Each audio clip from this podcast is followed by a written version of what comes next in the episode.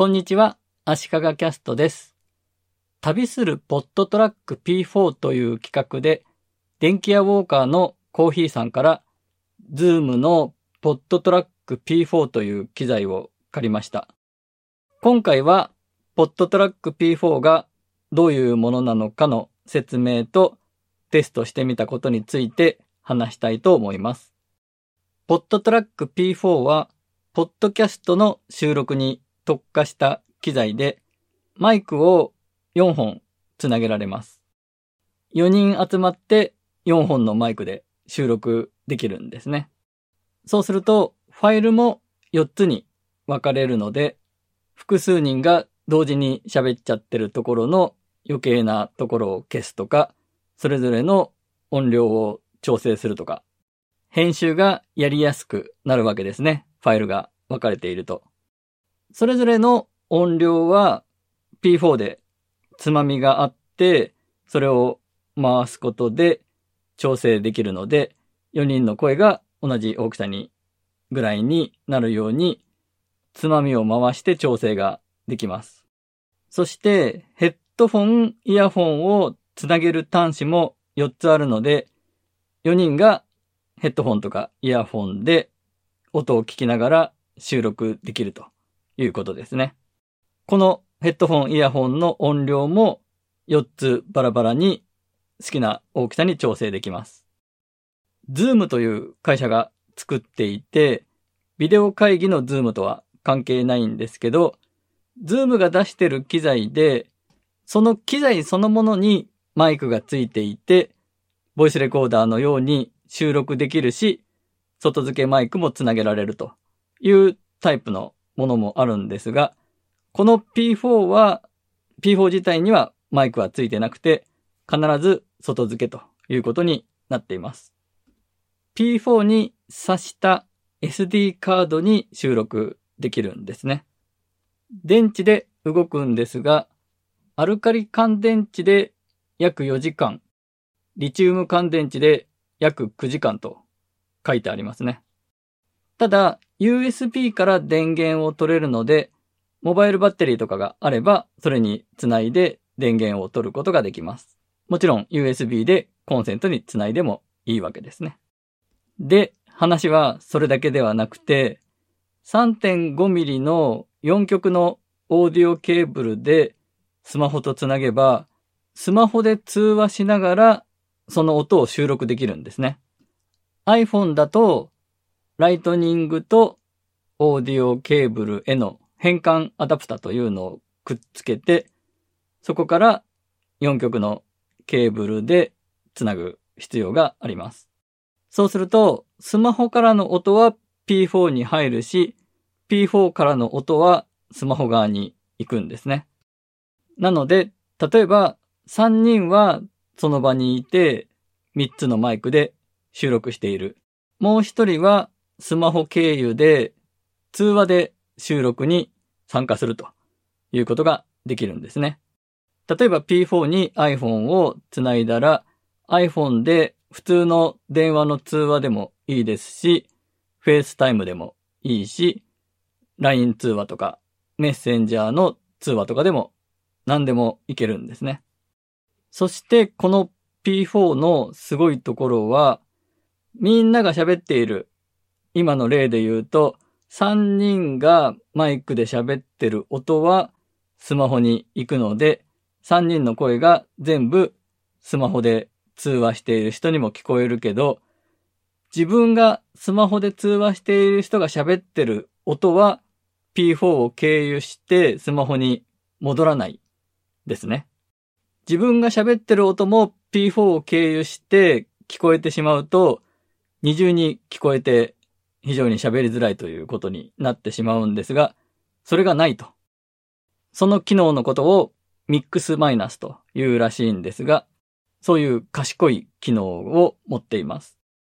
さらに USB でパソコンやタブレット、スマホとつなぐことができて、USB でつないだ機器と入出力ができるんですね。音の。なので、リモートで収録に参加する人が、パソコンの Zoom だったり、 Skype だったりでもいいということです。USB で接続した機器ともさっきのミックスマイナスという機能が働くので P4 から戻ってくる音に自分が喋ってる声は入らないと。リモートで参加している人がということですね。なので、リモート収録で一人がパソコン経由、一人がスマホ経由とすれば、リモートの3人収録で3つの音を別々のファイルとして収録することができるということになります。そこで P4 を借りてすぐに3人収録のテストをしてみました。ポッドキャスト喋りたいこと山々ですの山間さんと、かぐわ飯のかぐわさんという無駄に豪華なメンバーに協力してもらいました。ほぼ毎日、ポッドキャストの更新を続けている、ポッドキャスト仲間ですね。最初、 Zoom で3人で集まって、私は2台の Mac でズームに参加して、1台はウェブカメラで、 PodTrak P4 が2人に見えるように映しながら紹介しました。その場で説明しながら P4 にマイクを挿したり、USB ケーブルをつないだりとか説明しながらやって、P4 での収録のテストでは、かぐわさんに Zoom の音をミュートにしてもらって、私の iPhone からかぐわさんに電話をかけたんですね。私の Zoom は音の入出力を P4 に設定して、P4 につないだマイクで喋ると。山間さんは Zoom で通話という状態で収録のテストをしました。その音源があるので聞いてください。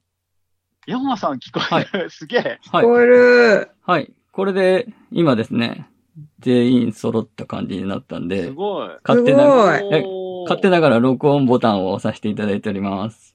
あ、どうぞどうぞ。はい。こんばんは。はい。こんにちは。YouTuber のかぐわです。よろしくお願いします。はい。えー今ちょっと複雑ですが、 Zoom で喋ってもらってるのが山間さんで、山間さんの声が、この、 Zoom の PodTrak P4 では4番に来てる。これ、 Zoom Zoom 言ってると分かりにくいですね。そうなんですよね。 PodTrak とはい。ビデオ会議の Zoom とではい使い分けたらいいんですかね、用語を。そうですね。まあ、とりあえずそのう、んビデオ会議のパソコン上の Zoom で喋ってもらってるのが山間さんで、僕は、僕はこのポットトラック P4 についてるマイクで喋っていて、で、この携帯電話で繋がってる、はいここに繋がってる、これ今、えっ、と、P4 の録音ボタンって押してるんですか？録音ボタンを押しました。ああ、はいはいはいはい。はいえーで、しかもこれ、だから、それぞれファイルができてるんですもんね。はい。ええすごい。これあれです、あれですね。iPhone の方の、私の iPhone の方のボリュームをもう少し大きくしてなかったんで、今ギリギリまで大きくしてもうんかなり香川さんの声がちっちゃいなと思ってたんで、ああ。今だいぶ大きくなりましたね。はい。うんうん。うーん。なかなかちょっと 複雑ではありますが、これでうん遠遠隔で3人でも、まあ普通にズームの音を録音すればいいんじゃないかっていう声もありますが、これだと3人分別ファイルに分かれて録音できるし、うんそれぞれの音がちっちゃいなって人を、この、ここのつまみで大きくできる。うーん。まあだから、あとはこれ収録終わった後、あの、ファイルを実際確認して、本当に3つ分かれてるのかいなって感じですよね。そうですね。はい。はい。これ P4 の SD カードに収録した音なんですが、すべての音が一緒になってるファイルと、山間さん、かぐわさん、私の3人の別々な音のファイルもできていました。4つ入力できるうち3つを使っていた形になるんですが、使ってない1個の分の音のファイルもできていました。さらに、効果音とかジングルとかをボタンを押して鳴らす機能があるんですが、こんなのですね。それ用の音のファイルもあるので、必ず5個の音声ファイルができるようです。マイクとか繋いでいなくても、必ず4つの入力分収録されてしまうんですが、考えてみたら、収録中に途中参加でマイクを繋いで撮るというようなケースもあり得るので、もう必ず最初から全部録音されるということになってるんでしょうね。なお、この収録のテストの時に、スマホからと Zoom からとで会話ができるというところで、ちょっと盛り上がりましたが、一番驚きの声が上がったのは、P4 を作っているズームが日本の会社だと言った時でした。そして今、この収録も P4 を使っているんですが、私のいつもの収録スタイルで、パソコンの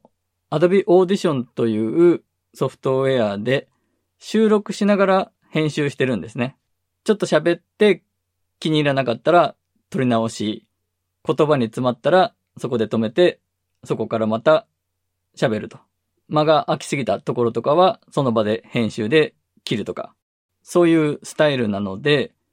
P4 と iMac を USB のケーブルでつないで、Adobe Audition のオーディオの入出力を P4 にすることで、P4 につないだマイクで喋った音をオーディションで録音すると。いつもは USB でつないだマイクで喋ってるんですが、その部分が P4 プラスダイナミックマイクになったと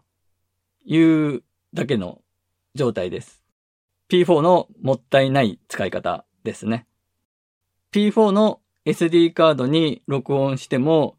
何度も撮り直したりとかしている NG シーンも全部収録されるだけなんで、バックアップにはなるかもしれないですが、あまり意味がないということになってしまうので、SD カードに収録はしていません。一応テストでパソコンの Adobe Audition で収録しながら SD カードにも同時収録というのも試してみたんですが、問題なく両方で収録できました。あと、USB で iPad とつないで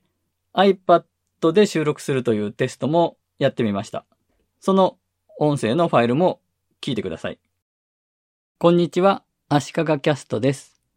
ポッドトラック P4 と iPad とを USB ケーブルでつないでの収録のテストです。iPad のボイスメモのアプリで収録しています。iPad で聞くと、無音の部分のノイズもほとんどなくて、すごく綺麗に撮れてるなと思ったんですが、どうやら iPad で聞くといい感じに聞こえるだけみたいで、実際のファイルを見てみると、ノイズは結構やっぱり入ってましたね。その代わり、すごく大きな音で収録されていました。P4 のマイクの入力のつまみ、原因とかは全く変えてないんですが、iPad のボイスメモで撮った方が大きな音で収録されていました。なので、ノイズが大きいのもそのせいということでしょうね。iPad 用にマイクの原因を調整すればノイズは減らせるだろうということですね。私が P4 に興味を持ったのは、実は iPhone での通話を録音できるというところに魅力を感じたんですね。で、実際問題なく通話を録音できるということは分かったんですが、P4 を使って通話を録音しながら会話をするには、P4 につないだマイクで喋って、P4 につないだイヤホンかヘッドホンで相手の音を聞かないといけないんですね。なので、ちょっと大掛かりすぎるかなと思ったんですが、P4 につなげられる XLR というごつい端子のピンマイクもあるということが Amazon で売ってることが分かりました。今 P4 につなげているマイクは、マイクも貸してもらってるんですが、ケーブルがかなり太くてごついんですが、そのピンマイクは細いケーブルだったんで、細いケーブルのピンマイクとイヤホンをつなげるんだったら、そんなに大掛かりじゃない感じで使えるのかなと思いました。ということで、ポットトラック P4 とはどういうものなのかを私なりに説明して、テストした内容などを紹介しました。このような機会を与えてくれた